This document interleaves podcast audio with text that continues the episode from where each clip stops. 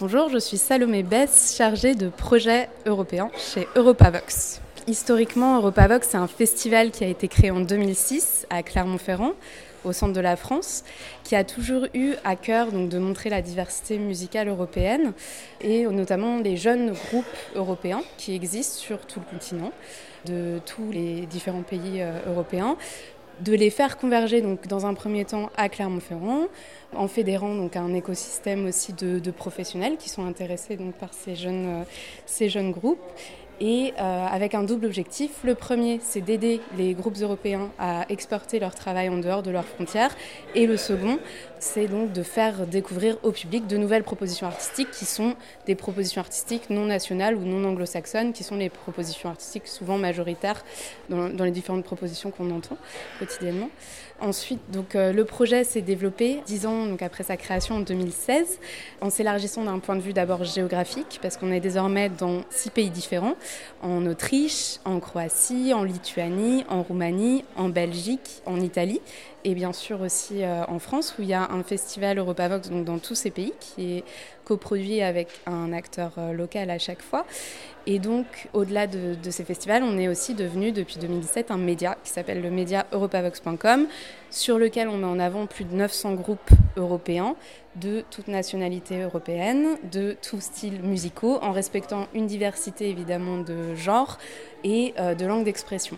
Donc tout ce vivier de groupes européens est constamment alimenté de mois en mois. On ajoute par exemple 10 euh, groupes européens euh, régulièrement chaque mois, de façon vraiment collégiale avec les partenaires européens et nos journalistes aussi qui constituent la rédaction du média, qui sont basés vraiment partout en Europe. Donc c'est vraiment la spécificité du projet, c'est cette curation pan-européenne qui infuse de mois en mois et qui aboutit à la sélection de ces groupes euh, de manière collégiale.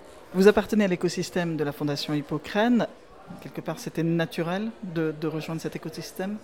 Tout à fait, puisque l'écosystème de la Fondation Hippocrène s'appelle Inspiring Young Europeans. Et euh, nous, notre cible privilégiée, et non seulement notre cible, mais aussi euh, la population principale avec laquelle on construit nos projets, c'est évidemment la jeunesse. Euh, la jeunesse à impliquer est vraiment au cœur des projets qu'on mène, que ce soit donc des festivals, puisque le public, par exemple, notamment à Clermont-Ferrand, mais aussi dans tous les autres pays que j'ai mentionnés précédemment, le public est majoritaire majoritairement un public jeune. Les groupes qu'on met en avant aussi sont majoritairement des groupes, des groupes plutôt jeunes. Et de manière générale, on construit des projets vraiment régulièrement, de nouveaux projets, dont un des derniers qu'on a lancé qui s'appelle Europavox Campus, qui est le premier tremplin musical à destination des étudiants européens. Donc pour ça, on est associé avec quatre universités européennes, en Norvège, en Roumanie, en Allemagne et en France. Donc voilà, c'est un des exemples des projets, en l'occurrence le dernier en date, mais un des exemples de projets qu'on peut produire à destination de la jeunesse, qui reste vraiment dans tout ce qu'on fait, euh, dans tous les événements qu'on produit et aussi également donc sur le média, notre cible et notre partenaire privilégié euh, de manière générale. D'où effectivement euh, votre présence à, Hippocrène, qui on le sait, hein, œuvre aussi pour une meilleure connaissance de l'Europe chez les jeunes. Cet écosystème a trois ans cette année. Est-ce que vous pensez peut-être pouvoir développer des partenariats avec d'autres structures qui seraient dans l'écosystème? Qu'est-ce que vous en attendez en fait de cet écosystème? Absolument. Dans l'écosystème, c'est-à-dire d'ores et déjà et depuis les débuts, ce qui est fascinant, c'est qu'on est donc plein d'associations qui œuvrent en direction de l'Europe et de la jeunesse.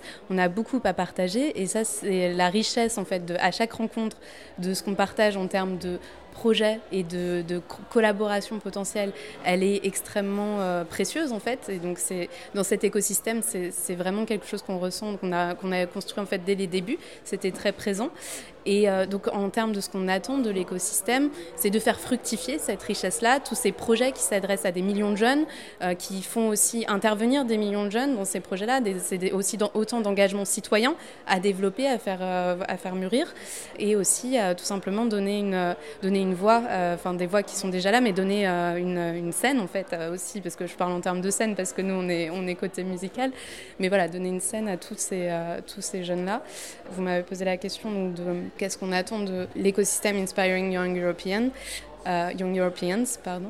Euh, c'est vraiment l'objectif, c'est aussi de, construire des projets à plusieurs. Et donc ça, on est à pied d'œuvre euh, régulièrement, et donc on crée des passerelles aussi régulièrement dans les projets qui existent, et de faire germer de nouveaux projets. Parce qu'ensemble, on est plus fort? Absolument, ensemble, on est plus fort, et puis surtout, on va plus loin.